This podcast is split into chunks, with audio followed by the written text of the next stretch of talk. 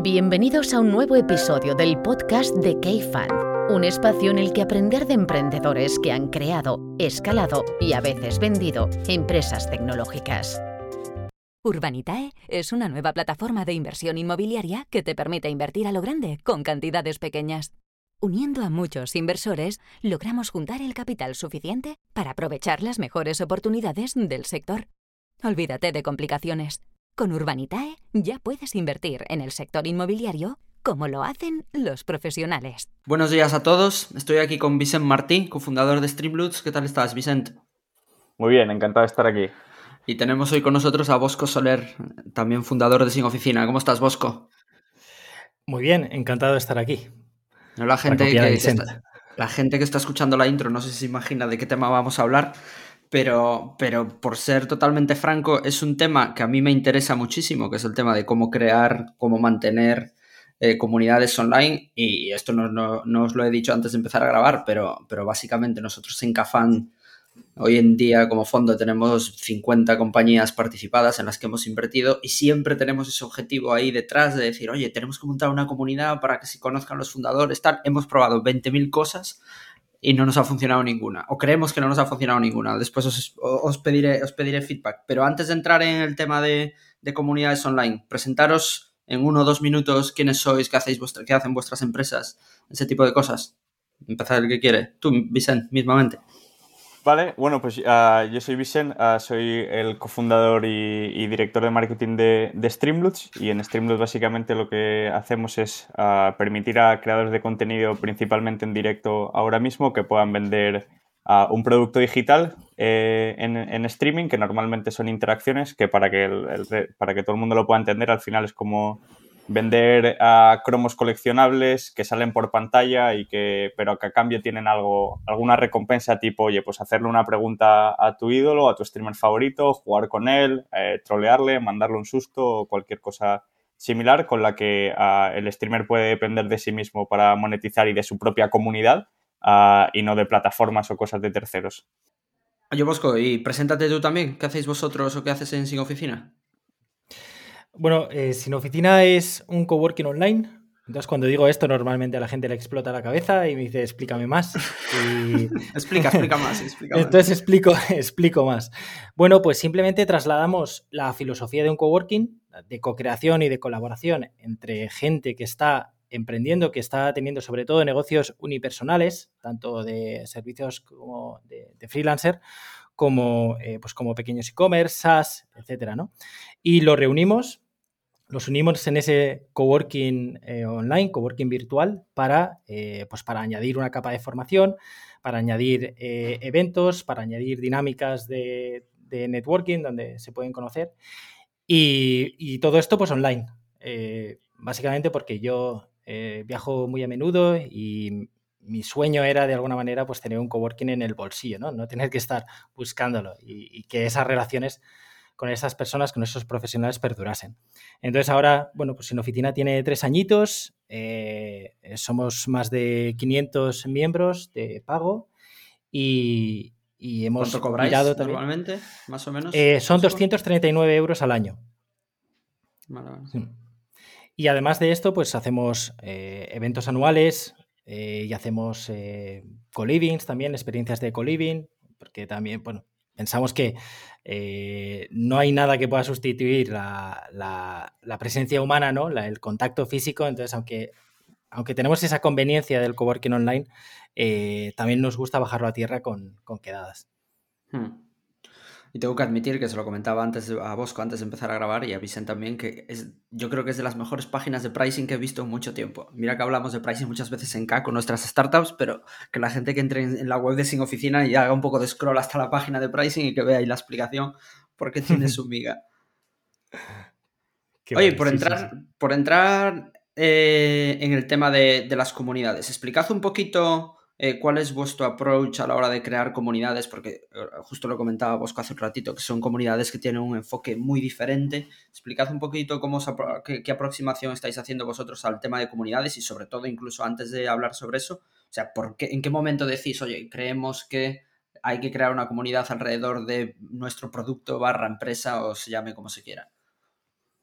Vale, pues uh, si queréis, uh, tiro yo primero uh, por empezar un poco, ¿no? Y es como nosotros, por ejemplo, cuando hemos decidido montar una comunidad y ha sido básicamente cuando nos hemos empezado a dar cuenta de que sucedían cosas en nuestro producto que no sabíamos y que el resto de cosas, y de que el resto de, de, de streamers en nuestro caso, el resto, el resto de miembros de la comunidad, tampoco sabían y se podían aprovechar de ello, ¿no? Es decir, es como a esto hay que darle visibilidad y sobre todo en nuestro caso tiene mucha, mucho sentido, como comentábamos antes también, cuando además tienes un, software o un producto en el que puedes crear casi cualquier cosa que se te ocurra, ¿no? Al final el Streamlabs no deja de ser un conjunto de reglas que tú puedes hacer ahí lo que quieras y, y, una misma cosa, cada uno lo hace de forma diferente y vamos, y se, y se ven a hacer, a hacer locuras, ¿no? Eh, entonces, para nosotros ahí tenía mucho sentido y empezamos a ver pues, cómo lo habían hecho otras compañías que pueden ser similares en este concepto, como Notion, Miro, eh, Figma y Coda y cosas así. Es como al final, para poder uh, llegar, también, también porque tenemos un perfil de usuario muy heterogéneo. Es decir, cada comunidad de streamer es completamente diferente y no le sirve lo mismo. O sea, le sirve el mismo producto, pero lo tiene que adaptar de una manera que se adapte muy bien a, a, a, a cómo es cómo es él o ella personalmente, cómo trata a su comunidad, cómo es su comunidad en cuanto a tamaño, interacción, o sea, me refiero, hay muchas cosas a tener en cuenta. Y entonces ahí es cuando, cuando nos dimos cuenta de que queríamos poner, poner el foco ahí. Bueno, sí, primero hubo un research ahí a, a tope, uh, pero bueno, ese fue un, un, un, poco el punto de, uh, en Steam no se pueden crear muchas cosas, y para que el resto las vea, incluso para que el resto las pueda eh, copiar, inspirarse, etcétera, etcétera, uh, necesitamos eh, tirar de la comunidad porque nosotros como compañía es imposible que podamos llegar a todas las verticales de juegos, por ejemplo, o a, o, o a muchas más verticales que no son ni siquiera juegos, ¿no? Eh. Que un poco, un poco por lo que dices, Vicente, es, un, es, casi como estirar la función normalmente que hace el product manager o la persona de product marketing de hablar con usuarios y con clientes y ver cómo utilizan el producto y a partir de ahí sacar chicha para aplicar esos casos de uso a otra gente. Claro, y, publicarlos y, hacer uh, roundtables para que entre ellos, o, voice calls o lo que sea, para que entre ellos se ayuden uh, y se digan qué cosas han hecho uno y qué cosas han hecho otro para dar ideas, porque al final también streamear, eh, igual que decía un poco la definición de sin oficina, es algo también muy solitario. Uh, entonces, si no tienes, normalmente tampoco tienes muchísimos amigos que sean streamers, sí, a lo mejor vas conociendo gente en el mundillo y tal, pero incluso para conocer romper ese hielo de conocer a otro streamer que no se piense que vayas a querer hacer algo con, él o con ella para quitar la audiencia o aprovecharte, o sea, es un poco complicado. Entonces, uh, todo esto tenía mucho sentido y empezamos a verlo cada, cada vez más y entonces uh, al final lo planteamos y, y, surgió también por esto, sí, sí. Hmm. ¿Y cómo fue en tu caso, Bosco? Bueno, en mi caso es, eh, no es una comunidad que gira alrededor de un producto, sino alrededor de, un perfil o de, una temática, ¿no? En este caso, pues el perfil de, de emprendedor, eh, de emprendedor digital. Eh, quizás lo innovador es, porque existen ya muchas comunidades temáticas, quizás lo innovador fue un poco en el, en el modelo de pricing, ¿no? De, oye, o en el modelo de negocio, ¿no? Vamos a, mm, vamos a quitarnos de eh, o sea, lo que estaba funcionando quizás, o lo que había en ese momento eran comunidades gratuitas en Facebook, en LinkedIn, eh, que una de dos, o se monetizaban mediante afiliación, o se monetizaban mediante publicidad, o se monetizaban, eh, o no se monetizaban, ¿no? Y entonces te dabas cuenta de que al final acababan muriendo porque se llenaba de, de, spam, se llenaba de gente, no había moderación, ¿no? Entonces, bueno, mi hipótesis fue, vamos a crear una comunidad que, que eso, que replique las, las comunidades físicas, eh, vamos a ponerle un precio porque vamos a valorar el trabajo que hacemos de dinamización y de moderación y vamos a ver si tiene sentido ¿no? que, que, la gente pague por ello. Esto nos sirvió, bueno, tiene el tema de poner un precio, de crear una comunidad cerrada con un, con un modelo de, de pricing por suscripción, hace que, evidentemente, ¿no? Tiene el, el gran contra de que, de que, va a entrar menos gente, pero también tiene un gran, los grandes eh, efectos positivos como que son filtrar a la gente que, va a conectar mejor, eh, filtrar también el, o sea, poder, la gente se va a tomar mucho más en serio eh, las, eh, las, normas de convivencia, por así decirlo, va a aprovecharlo también, va a entrar con una, con una mentalidad de aprovechar la comunidad.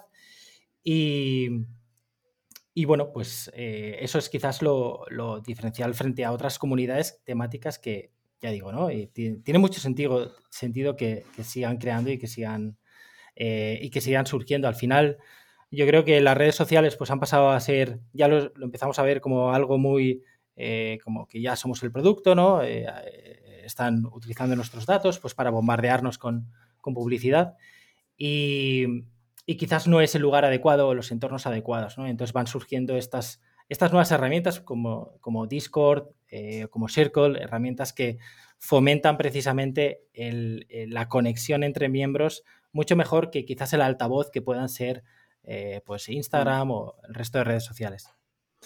Hay una cosa que dices, Bosco, que, me parece interesante y tú, Vicent, medio lo tocabas en un hilo que publicaste, creo que en junio, sobre comunidades, que tú, o sea, tú mismo lo decías ahora, Bosco, que al final o medio lo dices, lo que estáis haciendo es un producto. O sea, que no es simplemente juntar a gente por juntarla y que de repente la gente va a empezar a pagar pues, por estar en un canal de Discord sin más, porque se lo pueden hacer por sí mismos, se pueden organizar de otra forma. Y, una de las cosas que me llamaba la atención, echándole un vistazo esta mañana a la web de Sin Oficina, es todo lo que hacéis alrededor de simplemente del hecho, del mero hecho de juntar a la gente. Y tú, Vicen, decías que, claro, que uno de que muchos errores que habéis visto antes es por parte de empresas que intentan crear comunidades es no tratar la comunidad como un propio producto. Creo que incluso tú, Vicente, decías, oye, hay métricas, esto lo puedes medir, puedes iterarlo, etcétera, etcétera. Y de hecho, haciendo un poco retrospectiva, muchas veces lo que nos ha pasado en Cayo, creo, cuando hemos intentado lanzar estas cosas es que creíamos que simplemente por juntarlos y que cuando los juntas de forma física ah, pueden surgir muchas más cosas, pero en digital es más complicado, simplemente por el mero hecho de hacerlo eh, ya van a surgir cosas en vez de tomarlo como un producto. Explica un poquito, Vicente, a qué te referías tú exactamente con esto, además de que decías eh, una comunidad es un producto. Sí, justo, justo es, es, yo creo que el principal eh, error que nos creemos todos, ¿eh? que nosotros también lo cometimos al principio y, es como, no, yo me abro un Discord y ahí ya la comunidad pongo cuatro canales diferentes y la gente ya va, a poder participar, ¿no? Pero si realmente no incentivas el uso, no, no, lo dinamizas, no creas cosas alrededor de, de ello para que al final eh, la gente le vea un valor es muy complicado, ¿no? Porque al final no, tenemos que, perder de vista que participar en una comunidad, por ejemplo, como la nuestra, que es, que es gratuita, incluso como la de Bosco, que encima estás pagando, ¿no? Al fin y al cabo es, me voy a quitar tiempo de otras cosas para dedicarlo a, ayudar al resto o a contar mi experiencia o a leer la experiencia de otros para poderme ayudar a mí mismo, ¿no? Y entonces yo creo que el principal error ah, y, por donde iba todo esto es, justo esto, ¿no? Y luego nosotros, eh, lo que decía, ¿no? Es que al final la comunidad es un producto en sí mismo que nosotros ah, tenemos nuestras métricas todas las semanas, que hacemos test ah, todas las semanas, que vemos cómo los diferentes proyectos evolucionan. Por ejemplo, eh, oye, vamos a hacer un roundtable con, eh, con los partners de Streamlabs, ¿no? Es como una mesa redonda para que cuenten cosas, ¿vale? Pero vamos a iterarlo hasta y vamos a medir cuánta gente va a los roundtables, si es la hora la que falla. Por ejemplo, al principio la hora fallaba. Oye, pues ¿por qué no ha venido nadie? Es que hay mucha gente que ha dicho sí que quería venir, pero no ha venido. Oye, pues vamos a preguntar la hora, vamos a cambiar la hora. Incluso vamos a cambiarle el nombre. Eh, vamos a hacerlo. Hemos hecho, por ejemplo, eh, roundtables de estos temáticos y otros con preguntas abiertas. ¿Por qué? Porque unos han tenido mucha más interacción que, el otro. Eh, y entonces al final así vas iterando ¿no? constantemente, incluso no solo con esto, que podrían ser mini proyectos dentro de la comunidad, sino oye, con, con la gente, con cuánta gente, con cuántos miembros activos, con la actividad de los mensajes, eh, con la calidad que eso la, tienes tú leyéndolo, ¿no? Eh, y, a partir de ahí puedes ir iterando prácticamente todas las semanas y, ir haciendo mejoras como si estuvieses haciendo un producto en sí mismo. Hmm. Y, en este sentido, en, en o sea, a nivel de, recursos, ¿qué tenéis? ¿Una persona o varias personas encargadas exclusivamente de la parte de comunidad?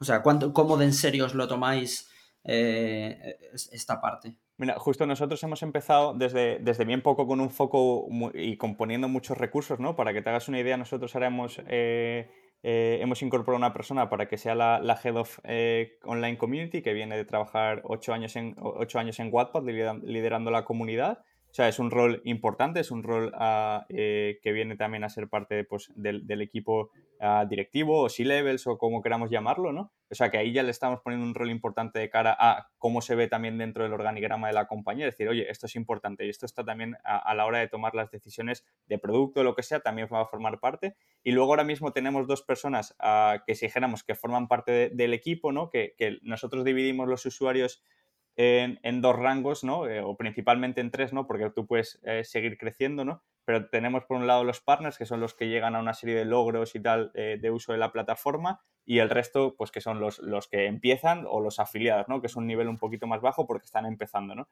Entonces lo dividimos en dos y estas dos personas se dedican a las dos eh, zonas completamente diferentes para que, y porque en, ambas cosas funcionan cosas diferentes, ¿no? Y, luego incluso mm. hay interacción, ¿no? Es decir, eh, pues los afiliados no pueden verlo los partners, pero los partners sí que ayudan mucho a los afiliados. Eh, incluso pedimos a los partners de, oye, ¿qué hiciste tú el primer día para poder vender cofres para mostrárselo a la gente que está empezando, ¿no? Eh, y ahora mismo tenemos eso, tres personas eh, prácticamente a tiempo completo. Eh, incluso estamos valorando si necesitamos incorporar a una cuarta. Hmm. Y habla lo que es en la parte de comunidad. Luego tenemos otro, por ejemplo, otro esto de, en cuanto a la elaboración de contenidos de, los casos de uso, de los casos de éxito, de los templates de, que ya que en sí mismo genera la comunidad y cómo distribuirlos, etcétera, etcétera. Y hablabas, Vicente, del tema de métricas. ¿Qué, qué, medís? ¿Cuáles son para vosotros los KPIs fundamentales?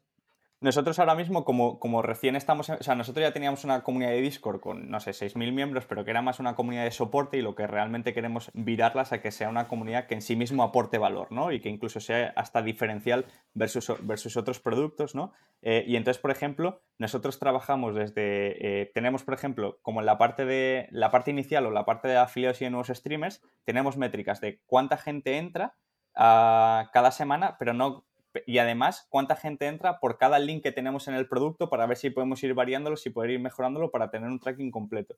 ¿Cuánta gente onboardeamos? Porque el, porcentaje de gente que completa el onboarding porque tenemos un bot propio que conecta tu cuenta de Discord con la de Streamlabs y entonces así lo tenemos todo conectado y te podemos dar los roles específicos en función del estado en el que estáis en, dentro del producto. Eh, luego medimos también cuánta gente ah, es activa, cuántos miembros activos, cuántos mensajes, eh, esas serían las cuatro principales. Y luego una quinta, que esa lo hacemos de momento solo en, los partners, que es cuánto de diferente es el ARPU semanalmente de la gente activa versus la inactiva dentro de la comunidad. Y en o sea, este que lo pasáis a términos económicos.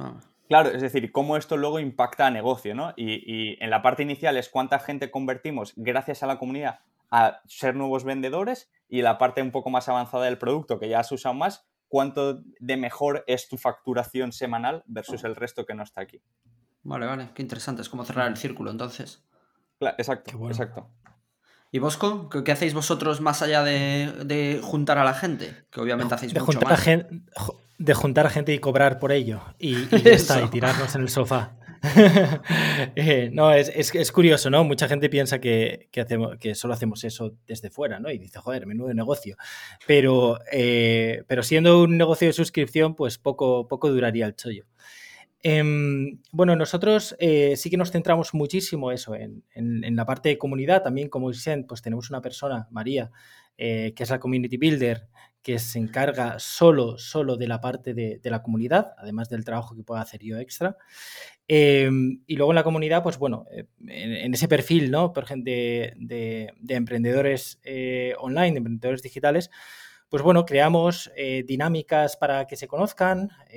por ejemplo, ayer hicimos una, sesión sin bloqueos que llamamos, que es, bueno, nos reunimos en una videoconferencia, cada uno pichea, o sea, habla de, de su proyecto y, y entre todos, ¿no? Vemos dónde está bloqueado y cómo puede y cómo puede salir de ese bloqueo, cómo puede ir avanzando con ideas y tal.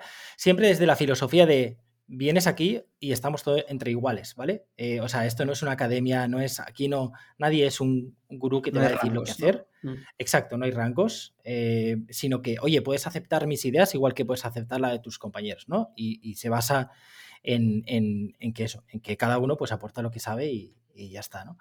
Em, luego, por ejemplo, pues también eh, hemos, hemos, desarrollado un bot que, reúne, que hace como eh, de Celestina entre cada, cada, dos semanas, ¿no? Entre los miembros, pues para que se conozcan, de manera que puedes ir conociendo cada dos semanas, pues haciendo una videoconferencia con alguien nuevo. Eh, un poco lo que vamos viendo, o sea, mucha parte de este trabajo es ver lo que necesita ese perfil y ofrecérselo, Y dárselo. Y tiene sentido que eh, eso, que hagamos unas eh, esta sesión de formación porque para hablar de NFT o, para hablar de, eh, de, fiscalidad, pues la hacemos. ¿no? tiene sentido hacer lo último también, lo de los colivings, ¿no? Irnos, montar una experiencia de coliving de una semana, de dos semanas en, en, una, en un pueblo eh, en España y juntarnos 15 o 16 personas para trabajar durante una semana y conectar también más profundamente, pues lo hacemos. O sea, todo lo que tenga sentido, lo hacemos. Y para eso ayuda muchísimo la propia comunidad. Es como, como comentaba Isen, ¿no? La propia comunidad ayuda, ayuda a desarrollar ese, ese producto, que en nuestro caso el propio producto, pues, pues es, es, la comunidad, ¿no? Entonces es una filosofía muy de ayúdame a ayudarte. Eh, si esto tiene sentido y tenemos recursos para hacerlo, pues, pues lo hacemos, ¿no? Y ya está.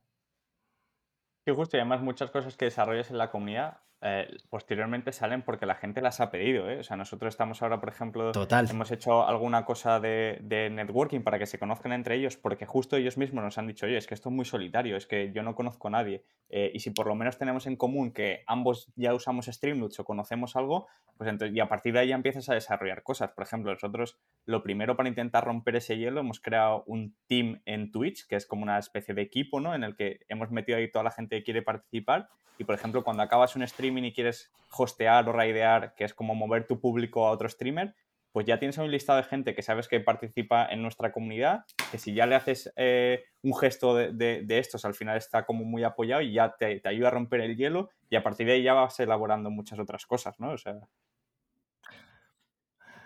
Hay un punto de que eh, es, es, importantísimo, ¿no? Porque pasa, eh, Vicente, el perfil que tiene en su comunidad, que son streamers, o sea, seguro que hay muchísimas comunidades de streamers, igual que muchísimas eh, comunidades de emprendedores online, ¿no? Entonces, el, cómo te diferencias tiene mucho que ver con, eh, con cómo dinamizas, cómo moderas, cómo, cómo creas o cómo, cómo fomentas ese tipo de, conversaciones y se reduce a que la gente encuentre valor en tu comunidad y la gente esté a gusto en tu comunidad. Eh, se reduce a eso, no hay nada original quizás en, en, ese perfil, ¿no? Como que eh, pueden copiarse fácilmente una, comunidad. Eh, o, el que nos hace únicos, ¿no?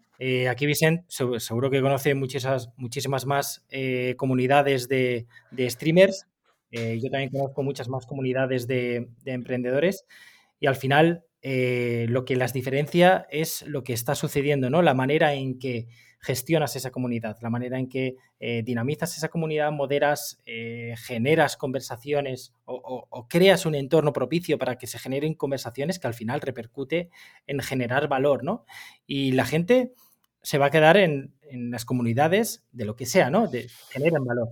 Las comunidades más afines a ellos y, y en las que puedan encontrar más valor, se encuentren más a gusto, etcétera. Y relacionado con esto que, dices ahora, Bosco, y justo hablabais los dos que tenéis perfiles de community builder dentro de la empresa que se dedican a eso full time y demás. O sea, ¿cómo de importante es justo esto mismo que decías de, o sea, de dinamizar o empujar a la gente a que comparta, se conozca, etcétera, etcétera? O sea, ¿cómo de importante es eso más allá de, otras cosas de simplemente poner a perfiles afines en común, en contacto? Es que si no, se muere la comunidad. O sea, al final, eh, la comunidad eh, obtiene valor cuando hay contenido, ¿no? Y, ese contenido podemos creer que se genera automáticamente cuando entramos a una comunidad y de repente, oh, hay contenido, hay gente hablando, pero no siempre es así, ¿no? Entonces, de alguna manera es eh, una comunidad, a mí me gusta decir esto, que una comunidad es como un jardín, ¿no? Y tiene que haber un proceso de riego y un proceso de poda, ¿no? Vamos a hablar primero del proceso de riego, que es el de generar esas conversaciones. El, de alguna manera no, eh, es un arte o, hay una persona ¿no? que está encargada de eso porque no se trata de iniciar todas las conversaciones, no se trata de... No, es algo que puedas em, hacer de una manera muy...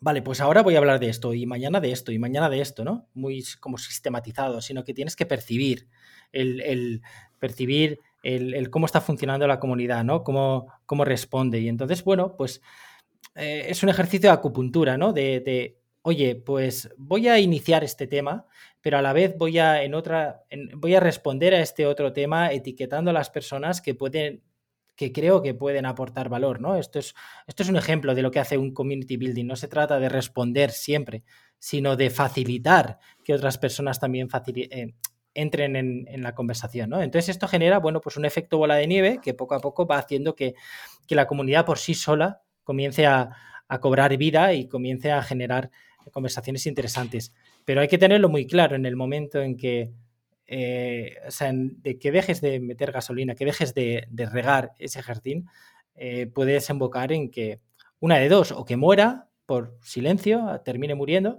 o que vaya hacia conversaciones que quizás pues que no, tengan tanto interés o que dejen fuera eh, a otra gente o que puedan incumplir de alguna manera las normas de convivencia pues, con comentarios más ofensivos o faltas de respeto, ¿no? Entonces hay que, hay que tener, hay que estar ahí, hay que estar ahí para que siga aportando valor. ¿Y puede pasar al revés? O sea, ¿habéis visto que pasa lo contrario? De que eh, un exceso de, moderación por parte de moderadores o lo que sea, o de dirección por parte de una empresa, limita, o sea, la creatividad o la expansión de la comunidad que va por caminos que tú igual no te imaginabas? hay que tener en cuenta, ¿no? Que, o sea, a mí no me ha pasado y la verdad es que no, conozco eh, alguna que haya pasado eso en, lo contrario, ¿no? Pero sí que hay que tener en cuenta en precisamente que si de alguna manera encorsetas esa conversación, ¿no? Eh, pues quizás anulas la creatividad. Eh, entonces, por eso es importante eso, el que, el que actúes más de facilitador más que de iniciador. No sé si, no sé si me explico.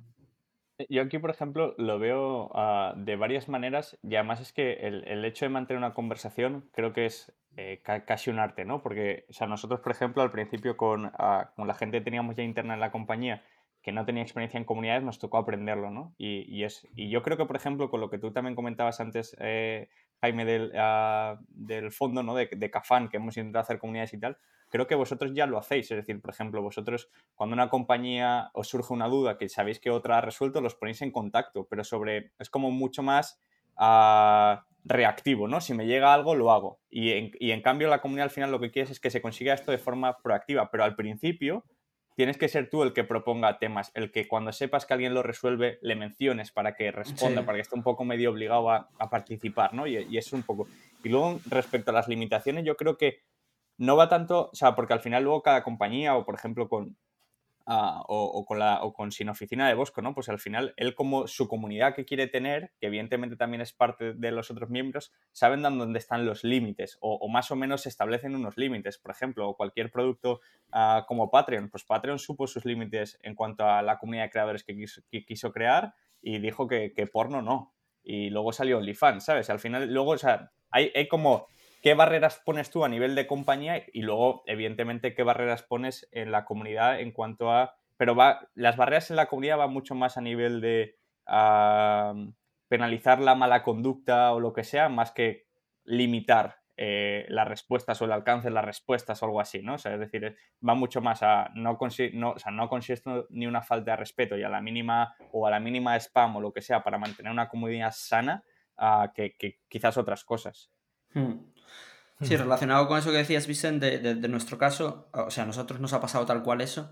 Y otra de las cosas que hemos visto y que eh, acaba siendo como una relación un poco jerárquica de que de que la empresa que necesita una cosa en concreto sabe a quién se lo tiene que preguntar, pero por alguna razón viene a nosotros como validador o algo por el estilo para decirle, oye, ponme en contacto con fulanito en vez de hacer esas conexiones directas que para nosotros es súper valioso. Y de hecho nos pasaba que en un mundo pre-COVID, cuando había muchos más eventos, hacíamos meetups y demás, eso surgía por sí solo. Y en el mundo online sí que nos ha costado, o sea, ahora desde el COVID que es más complicado juntarse o era hasta ahora, nos costaba mucho más hacer esas dinámicas de que pasase eso por sí solo y que no tuviese que haber un árbitro en el medio como colocando, asignando roles. Sí, yo creo que también es un poco por, o sea, no sé si por respeto, o por miedo, por lo que sea, decir, oye, seguramente, porque a nosotros nos pasa, ¿no? Es decir, cuando vas a hablar con, con alguna participada del fondo, suele ser siempre con alguien un pelín superior a ti, ¿no? Y entonces como los ves como hmm. mayores, ¿no? Es como, o sea, no voy a ir a molestarles, no quiero que pierda el tiempo conmigo, lo que sea, ¿no? Entonces tienes que ir como por la derecha, ¿no? Gracias a, oye, ponme en contacto con ellos y una vez ya surge la relación, nosotros, o sea, mantenemos directamente ya con fundadores, pero claro, es una vez ya has creado la primera relación, pero crear esa primera, o sea, romper ese hielo, que incluso pasa entre los streamers que comentaba antes, es complicado, es complicado. Hmm. Y otra de las cosas que a nosotros que nos pasó curioso relacionado con esto, que decíais un poquito antes, oye, escucha, escucha a tus usuarios para ver si, si existen comunidades o si tienen la necesidad de comunidades. Otra de las cosas que a nosotros nos pasaba en K o nos pasa, bueno, nos pasaba más antes pre-COVID, pero era de que nosotros intentábamos encauzar las conversaciones para que pasasen en un contexto en concreto o en un sitio en concreto, ya sea Slack, en persona, en unas cañas o lo que sea, y, y después nos dimos cuenta de que existían grupos en WhatsApp de, de determinados tipos de y que se habían montado su propia comunidad en otro sitio, que a nosotros nos daba igual, o sea, que nosotros el fin último era conectarlos entre ellos, no que eso ocurriese donde nosotros podemos vigilarlos. Pero, pero nosotros sí que hemos visto cuando funcionaba que nos ocurría eso, que incluso que la comunidad a veces te acaba llevando a ti a sitios que ni te imaginabas, igual que decíais de descubrir features, pues también a dinámicas que nosotros nunca se nos habían pasado por la cabeza. Sí, totalmente. Y al final es como, oye, pues por ejemplo, en participadas tiene sentido a lo mejor que, porque por ejemplo, esto es algo que pasa mucho en los fondos, ¿no? O sea, o por lo menos en, en nuestra experiencia, es como siempre intentan conectar a los CEOs con los CEOs, pero ¿qué pasa con el CTO? ¿Qué pasa con el CMO? Pues al final se crea su propio grupo y entonces como es que tú puedes tener la comunidad de, las, de los founders y luego subcomunidades por verticales o lo que sea, que es lo que se ha podido crear fuera, pero evidentemente lo de fuera nunca lo vas a poder, uh, creo que es incluso bueno uh, que, que, realmente uh, pase de cierta manera, porque al final esos creo que también pone, eh, porque no tiene por qué ser siempre la propia comunidad el fin último. Si yo consigo que te reúnas con otros tres streamers o con nuestros tres founders y eso ha hecho que el impacto en el negocio o el impacto en el streaming o el impacto en las ventas haya sido la hostia, yo ya lo he conseguido. O sea, yo era eso. ¿Por qué? Porque cuando pienses eh, o cuando vayas a recomendar mi producto, cuando vayas a recomendar el fondo, cuando eso lo vas a tener muy en cuenta, aunque no hayan estado detrás, pero fueron los que lo permitieron, ¿no? al fin y al cabo. Sí, sí, tal cual. Tal cual, tal cual. Sí, quizás es crear una comunidad que está fuera de tu alcance. O sea, el. Mm, vale, pues os ponemos en contacto, tenéis vuestros grupos. Hay que entender mucho el perfil, ¿no? O sea, lo primero es entender que las comunidades es una cosa que, al contrario de las newsletters o al contrario de los podcasts, eh, que puedes seguir a muchos, puedes estar siguiendo 10 newsletters y 5 podcasts, comunidades que realmente puedas estar activo, eh, pueden ser muy pocas, pueden ser una o dos. Entonces ahí eh, se compite mucho más, por así decirlo, por la atención, ¿no? Y, requiere una inversión más de tiempo. Eso por una parte, ¿no? Y la otra es entender también tu perfil. Si a lo mejor estáis, estáis hablando de founders, gente que, no sé, visualizo gente más sin tiempo, ¿no? Y a lo mejor que asocia él un, grupo de Slack con trabajo. Eh, a lo mejor lo que quiere es, oye, pues un pequeñito, un grupo más pequeñito de, gente con la que conecto y además es de mi perfil y me lo llevo a WhatsApp, eh, a lo mejor se encuentran más cómodos de esa manera, ¿no? Y a lo mejor tu labor es em, facilitar, eh, facilitar eso, o sea, ser un facilitador de, conexiones como ya lo estáis siendo, y, y ya está, y quizás una capa de comunidad que puede ir más general o más puntual, en plan, oye, pues eventos presenciales eh, cada X meses, ¿no? Donde, donde desvirtualicemos, ¿no? O sea, no necesariamente tiene que verse una comunidad como un servidor de Discord o, un, esto de Slack. Y relacionado con ese tema de, moderación, que a mí me parece muy interesante, yo creo, creo que eras tú, Vicente, que tenías un tweet en tu hilo que decías algo así como, no, no es que tengas que saber lo que tu comunidad es, pero que tienes que saber lo que no es.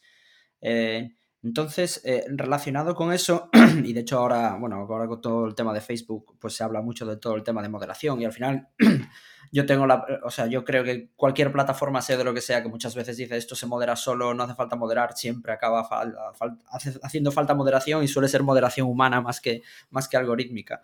Entonces, ¿cómo veis este tema vosotros de la moderación? O sea, pues, ¿cómo lo hacéis vosotros, Vicente? Y, tú, por ejemplo, Bosco, que, que haces consultoría con empresas para, para, gestionar el tema de comunidades, ¿cómo tratáis este tema que siempre es un poco peleagudo y que es un tema más ético-moral que, que otra cosa a veces? Claro, yo, por ejemplo, aquí en ese tweet ah, me refería mucho más a, qué es lo que no quieres como comunidad. Por ejemplo, en nuestro caso no queremos ser la comunidad de soporte de Streamlabs. Para eso ya tenemos los canales eh, adecuados. Incluso dentro de la comunidad, por supuesto, tenemos canales, pero no queremos que se centre solo en eh, cómo se hace esto o, tengo o me pasa esto o lo que sea, ¿no? Que evidentemente están sus canales para ello, ¿no? Entonces es como no es tanto a lo mejor hasta dónde voy a querer llegar, porque incluso también eso te va a empujar la comunidad, pero sé que no, o sea, sé que lo que no quiero es ser una comunidad de soporte.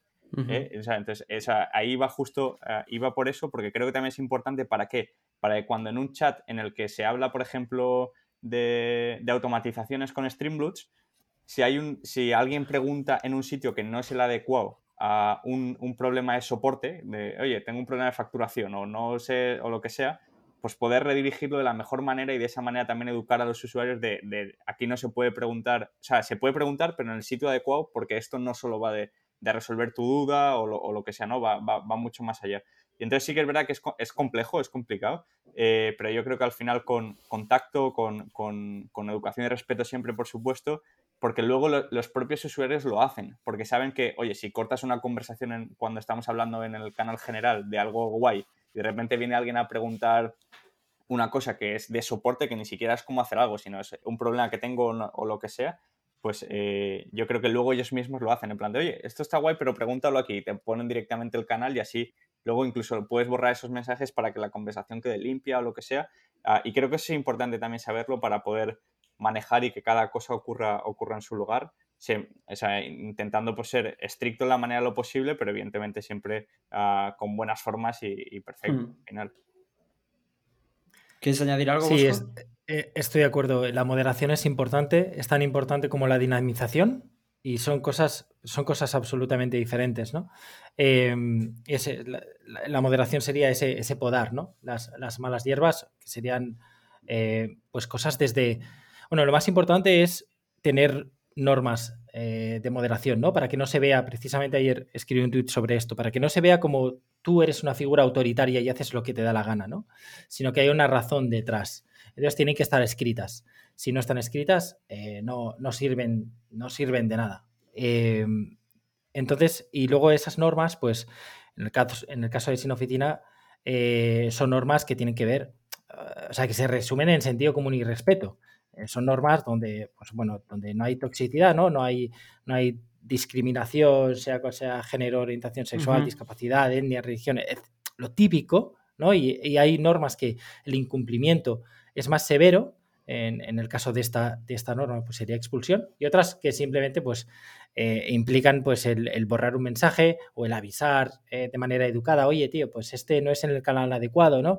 O, o, o el spam, pues no, no es aquí, ¿no? Tenemos un canal, por ejemplo, de autobombo donde puedes hacer autobombo, pero en el resto de canales no puedes hacer autobombo, ¿no? Y eso al final es verdad que puede implicar que, eh, que alguna persona pues se sienta como, ostra, atacada o tal, pero el, resto va a hacer que funcione. O sea, el resto lo va a agradecer, ¿no? Como decía Vicente, ¿no? Estamos en una conversación interesante, ¿no?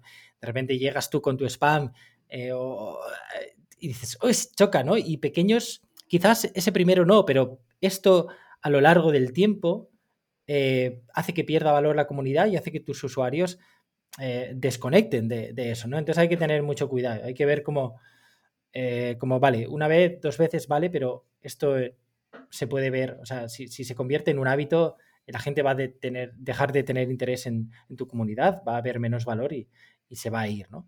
Puedes perder a gente por, poner normas, pueden ser más estrictas, menos estrictas, pero, pero las normas al final definen, el, definen muchísimo en, tu comunidad y las conversaciones que se van a crear.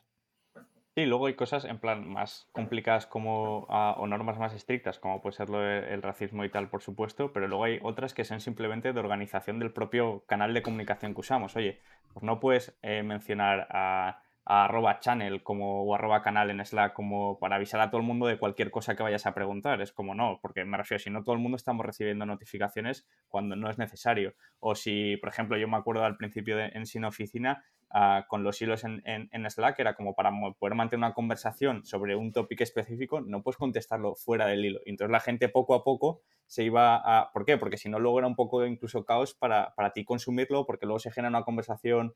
Uh, apartada de la otra y la gente está conversando en dos sitios de lo mismo y tal. Y yo creo que eso es, fundamental también, ¿no? O sea, hay cosas más, más livianas que es simplemente a nivel organizativo, como la que decía yo del soporte y tal, eh, y otras cosas que ya son a nivel a respeto y, para que funcione bien, al fin y al cabo. Hmm. Otra de las cosas que quería tratar con vosotros, y, eh, otra de nuevo viene de, un tuit de, de Vicent, pero, pero es que el hilo ese me pareció muy interesante, y, medio lo habéis dicho, pero no con estas palabras, que es el tema del modelo esto de, del Orbit Model, o de un modelo de Orbit y que no sea un funnel.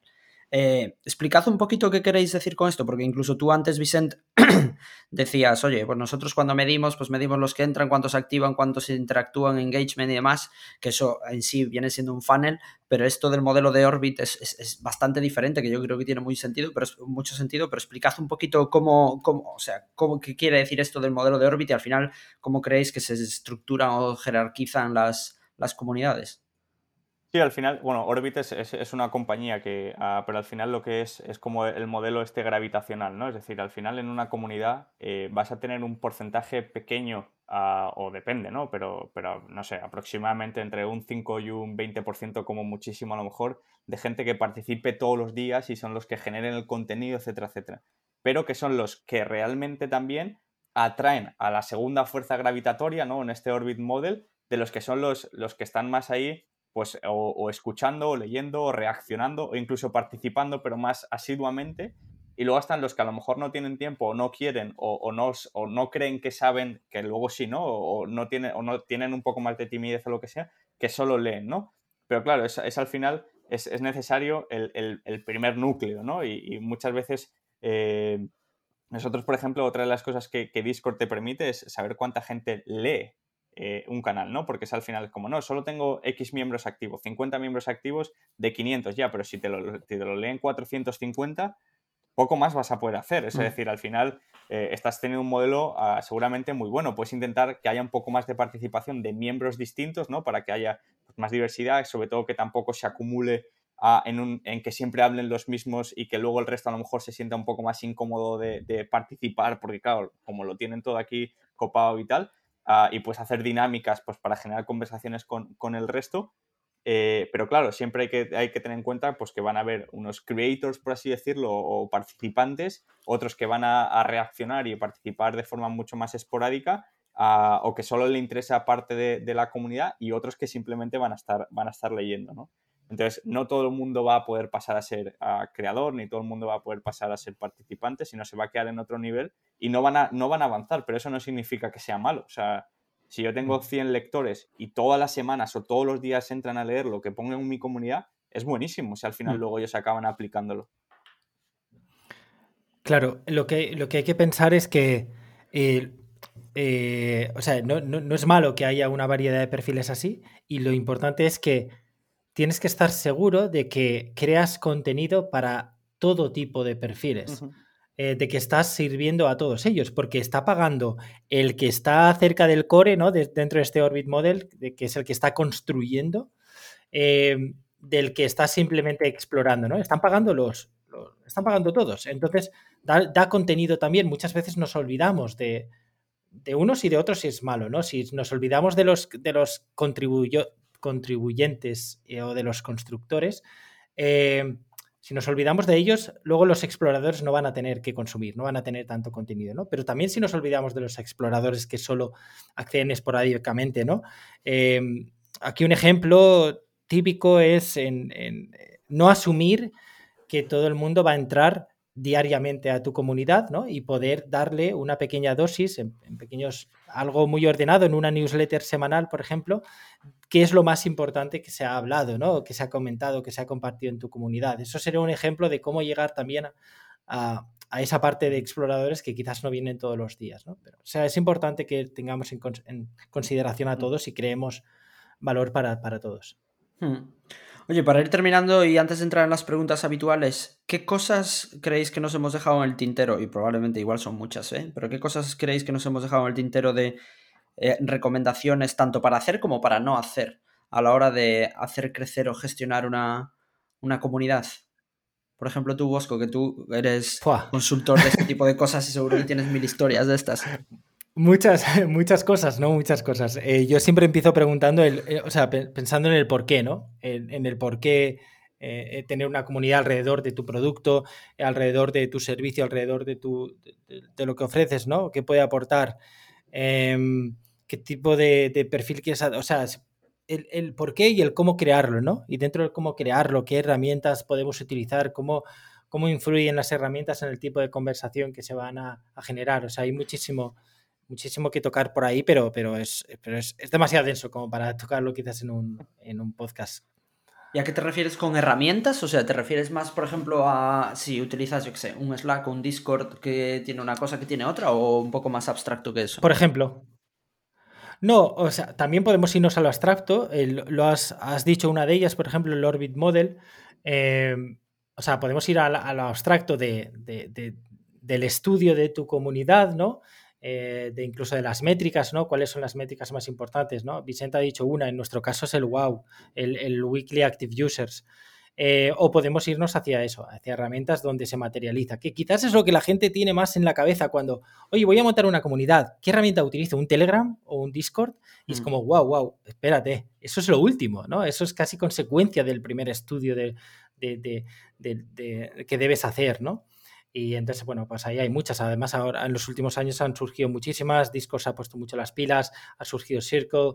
Eh, Geneva está por ahí también. Bueno, hay, hay muchas, ¿no? Más allá de Slack, que personalmente, pues la consideraría una herramienta para crear comunidades en muy, muy pocas ocasiones. ¿no? Y, luego también, o sea, hay, o sea por ejemplo, ah, y, ligado a lo que decía, a lo que decía Bosco, ¿no?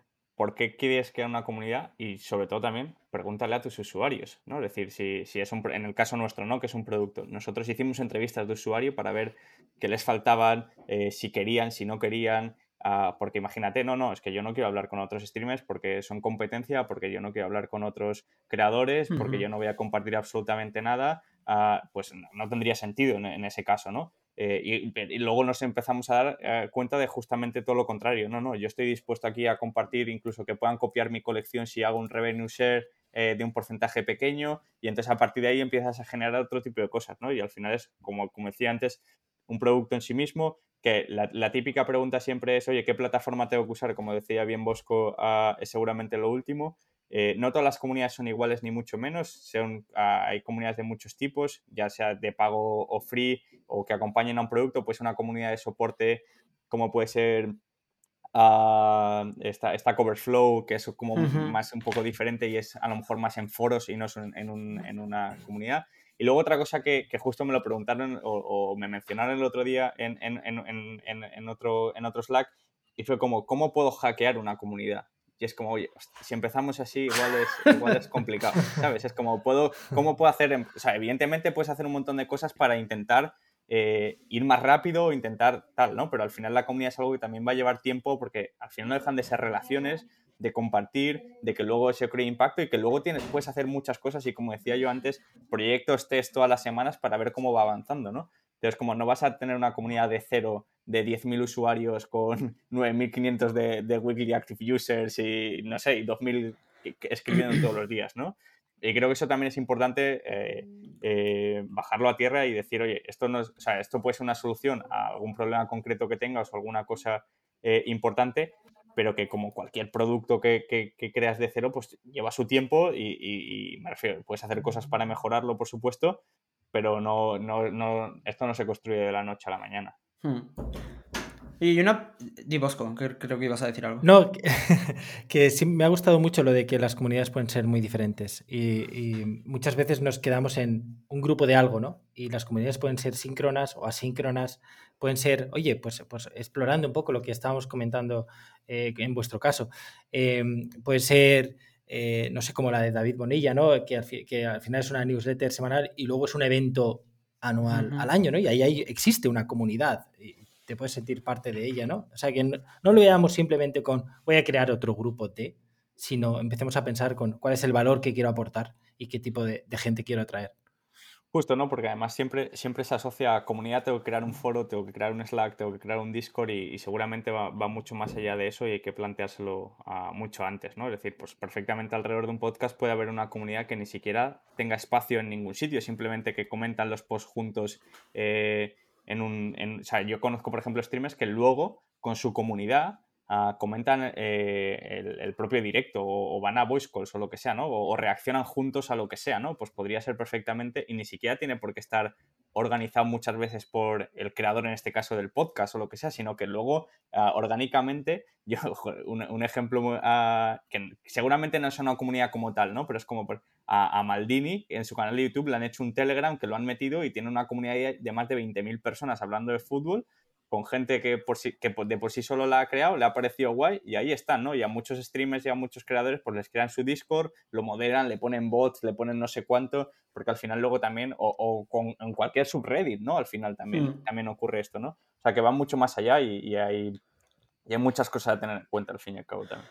Última pregunta antes de entrar en las habituales que, sé, que, me acabo de acordar ahora. ¿Os da miedo como, como creadores y gestores de comunidades? ¿Os da miedo que se os vaya de las manos? Quiero decir, porque hemos hablado mucho de, cómo crear una comunidad, por qué crearla, cómo dar los primeros pasos, pero pensáis mucho en cómo escalar una comunidad, porque no es lo mismo tener 100 personas que tener 1000, porque cambia mucho desde, me imagino que desde un punto de vista de software, de herramientas, de personas, de procesos. ¿Pensáis mucho en la parte de escalabilidad o todavía no? Yo, o sea, justo cuando estabas haciendo la pregunta, estaba pensando, o sea, no tanto por escalabilidad, que también, sino en la comunidad lo es para todo. Es decir, para bien están también muy unidos, pero si la lías para mal también se unen. Es decir, al final lo que tú estás construyendo de forma positiva, luego puede revertirte, pero porque tú hayas tomado una mala decisión o porque ellos lo vean como una mala decisión. Nosotros al principio, pero al principio que teníamos el Discord este de soporte, pero te estoy haciendo los primeros ocho meses de la compañía, nos hicieron hasta un change.org de que, querían que creásemos una open, una, open API.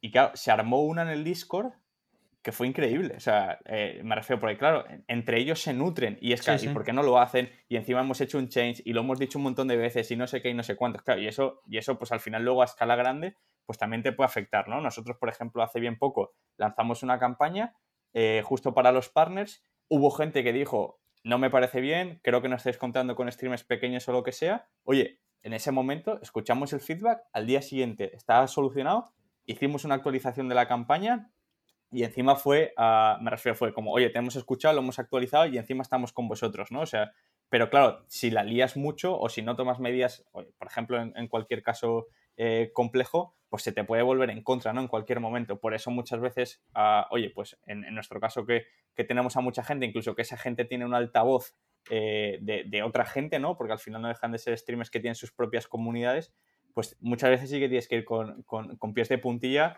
ah, y pensando un poco en, cómo pueden reaccionar y, qué cosas podemos hacer si pasa algo e intentar tener siempre ahí un plan eh, de prevención. Hmm. ¿Y tú, Bosco? Eh, ¿Piensas mucho en esto de escalabilidad? Bendito problema, ¿no? En, nuestro caso. es, totalmente cierto, eso sí. Eh, a ver, no, estaba, estaba pensando en, en Vicento, que lo que ha comentado, ¿no? De qué cierto es que están unidos en lo bueno y en lo malo, ¿no? Y de que al final estás tratando con, personas. Eh, hay una conexión emocional con, con, con esas personas, con, con, tus clientes, de una manera que no habría a lo mejor en un SaaS, ¿no? En el momento que creas una comunidad, ¿no? Em, y eh, me ha venido a la cabeza, no sé si fue DIG, ¿vale? Un foro que, no sé, la, lió parda con los administradores, la liaron parda con algo de moderación. Creo, creo que fue DIG, ¿vale? Si no, luego lo, busco. Y, se le revelaron todos y se fue, y se fue a la mierda, ¿no? O sea, se puede, se puede liar. Em, en nuestro caso, eh, eh, ya digo, ¿no? Bendito problema. sí que pensábamos en la escalabilidad por, y por esa razón nos fuimos hicimos una migración de Slack a, Discord, precisamente pensando en eso, ¿no? Eh, eh, Slack, y por eso hablo de que Slack no es quizás la mejor herramienta para comunidades, o al menos en, fuera de ciertos perfiles, eh, porque solo admite un historial de, de los 10.000 últimos mensajes y eso en una comunidad como la nuestra, que está muy activa, eso duraba tres semanas y afectaba también a los mensajes directos. Entonces, con esa, con, esa, con esa perspectiva de seguir creciendo, pues nos fuimos a Discord y bueno, pues ya, ya veremos, ¿no? Ya digo, ojalá. Eh, creo que Discord sí que está preparado para. es una herramienta multicanal, donde ahora también hay hilos, entonces puede. Eh, creo que no hay, no, hay límites. Hay comunidades que siguen funcionando con miles de usuarios y bueno, pues simplemente tienes que ir. También. El propio Reddit al final es una comunidad de comunidades y luego salen moderadores que gestionan a moderadores de incluso for free. Creo que había una entrevista por ahí que leí, leí una vez ah, del que gestionaba a moderadores de, canales de Reddit para poder llevar todo esto, ¿no? Y yo creo que luego también a la hora de escalar en todo el tema, por ejemplo, que hablábamos antes de la moderación, ah, tiene mucho que ver la propia comunidad ah, que se involucran eh, y, cómo puedes hacerles, pues bueno, en, este caso, pues a lo mejor moderador y ambasador y luego les premias con cualquier cosa o vienen a eventos de, la propia compañía o tienen contacto directo con la compañía. Incluso, por ejemplo, Notion, el primer Head of Community que tuvieron, lo metieron, eh, o sea, lo metieron, o sea, que no fue head, of Community, sino me refiero que era un usuario normal que luego evolucionó a que le contratasen al final de, de al final un poco de todo lo que había hecho ya por Notion, ¿no? Ah, y, los primeros 20 tenían, estaban en el Slack de la propia compañía. Ah, y claro, para ellos eso era la hostia y luego, pues eh, me refiero, ayudaban en todo lo que podían, eh, solo por, por, amor al arte, ¿no? Como ha pasado con, la moderación de foros eh, muchísimo tiempo, como lo sigue pasando con Raid y como pasa en canales de streamers con moderar el chat y tal, porque al final una persona solo no, llega, no llega a todo. No da basto. Mm. Oye chicos, pues las preguntas habituales que hacemos al final del podcast, que son tres ahora. Recomendad un libro o cualquier otro tipo de contenido. Puede estar no relacionado con startups, aunque obviamente suele serlo. Recomendad también una persona para invitar al podcast que no haya venido todavía y explicad también un poco cómo es un día a día vuestro, el día a día habitual. ¿Quieres empezar, Vicente? Vale. Ah, vale, eh, o sea, por ejemplo, el, el, libro que no sé si, porque yo soy fiel, escuchador, si se puede, oyente del, del, podcast. No sé si lo han dicho, pero The Making of a Manager es uno que sobre todo para... Creo que no, no me suena, ¿no? Para founders que crecen luego hacia managers o incluso para, para pasar de tu propia empresa a gente que eh, contratas como junior y luego tiene que pasar a manager, a mí me gustó muchísimo, me, ayuda mucho y lo tengo siempre en la mesa. Incluso, oye, para cuando contratas a alguien superior a ti, pues te pone, eh, creo que es, es muy útil. Ah, en cuanto a la persona, o sea, no sabría decirte una porque al final ah, tenemos la suerte que en Streamlabs pues, nos acompaña gente, gente guay, pues desde el propio Jeremy que está en el board de Shopify y, Pinterest, por ejemplo, a Li que también nos ayuda muchísimo con toda la visión de creators de, futuro, o el propio Tomás Puello que salió hace poco con, eh, también con con Samuel, eh, que, nos ayuda muchísimo, sobre todo en toda la parte de growth y tal, que conocimos hace, hace ya bastante tiempo y, son unos cracks todos, ¿no? Y por ¿Cómo es tu día a día, Vicente? Sí, el, día a día, pues es sencillo. O sea, ahora cambia un poco, pero básicamente yo ah, tengo una primera reunión a las 9 de la mañana, así que me levanto. Mira, una cosa del remoto, que me gusta decirlo sobre todo porque, por el hecho de que ah, son cosas que disfrutar del trabajar en casa, ¿no? El trabajar en remoto. Yo me levanto normalmente siete y media, siete y media, ocho, y entonces muchas veces me quedo en la cama 20 minutos, media hora leyendo, y entonces pienso que en ese, ese momento que yo estoy en la cama y que me lo puedo permitir de alguna manera, estaría viajando o desplazándome a, la oficina. Entonces digo, vale, pues esto es una parte positiva que me gusta, ¿no? Y, entonces te intentas también autoconvencer. Y luego ya tengo la primera reunión a las 9 Ah, normalmente las mañanas son un poco más ah, livianas en cuanto, a, en cuanto a trabajo, porque gran parte de mi equipo eh, lo organizamos todo con horario americano, por lo tanto es todo hacia la tarde. Eh, luego, como trabajo en casa, me gusta salir a, comprarme la comida. Eh, ya sea, tengo un montón de casas de comida aquí que por 2 euros, 2 euros 50 tengo un, plato, un platerón ahí suficiente y me sirve como ritual de desconectar, de salir de la habitación, ¿sabes? Sí, sí, sí, es importante. Sí, sí.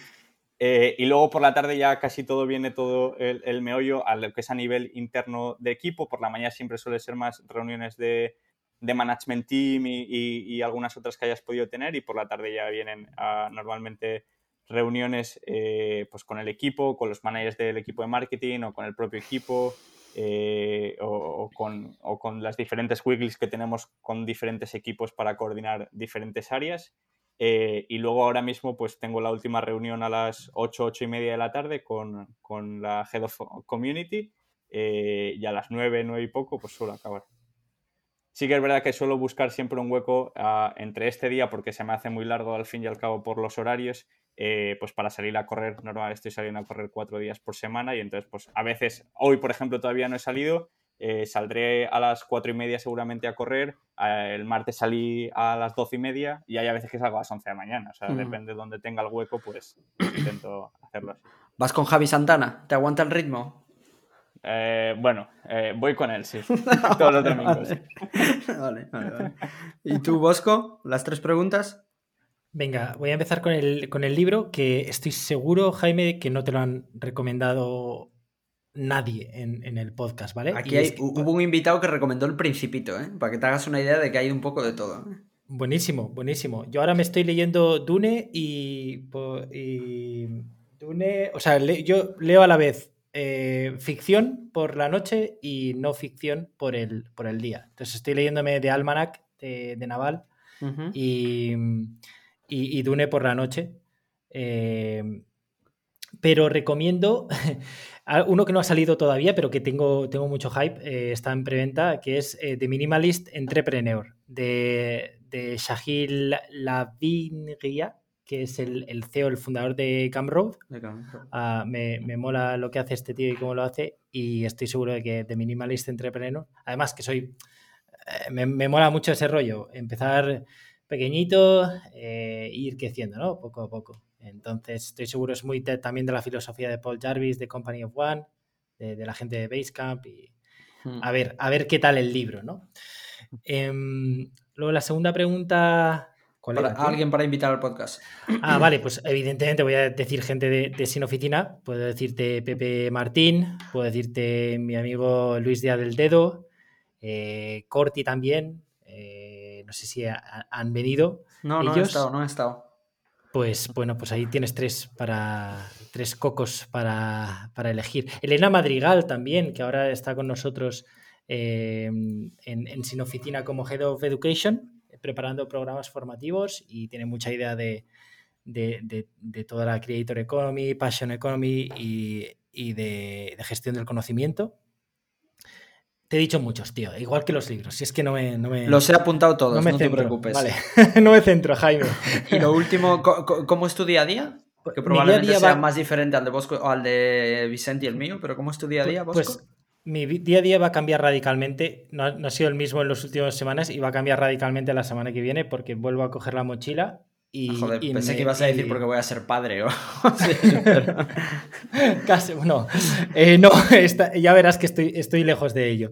Eh, no, vuelvo a coger la mochila con mi pareja y nos vamos a indefinidamente. Nos vamos, vamos a empezar en Canadá y vamos a estar viajando indefinidamente eh, mientras tratamos de llevar de llevar las cosas. Entonces va a ser un poco la última vez que fui, la, última etapa de nómada digital que tuve, pues, pues al final no puedes, no puedo decirte un horario, es simplemente levantarme. Eh, si toca trabajar ese día, pues trabajo. Me cojo un café americano normalmente para conservar el ayuno. Y, y, café americano y a currar las horas que haga falta y después de eso pues a explorar la ciudad o el lugar en el que esté y luego antes de comer, ahí antes de cenar, normalmente comer fuera y antes de cenar, pues un poco de ejercicio. Me voy a llevar las gomas, eh, que es lo más parecido a un gimnasio portátil que, que te puedes llevar. Unas, eh, unas gomas, unas zapatillas de correr y, y, ya está. Y cenar y leer. Y leer. Eso sí, o sea, quizás la parte del medio está mucho más difusa, pero la parte del principio es eso, café americano en, en, una taza de sin oficina, de maker, eh, que no me la voy a llevar. Pero bueno, em, café americano, trabajar y luego antes de dormir, pues el Kindle con, con, un, con una lectura de ciencia ficción normalmente, o al menos de, de ficción, y, y, ya está. No, Qué, Qué envidia, no hay ninguna rutina más. Me, siento muy aburrido con el tema de las, de las rutinas, porque antes era más, ¿eh? antes era más, pero ahora con que tenga esa rutina de empezar, de, hacer, la, hacer, la, rueda girar, ¿no? Con, ese café, y tenga la rutina de, de tranquilizarme con, con, esa infusión por la noche y esa lectura tranquila, ya me basta. Qué guay.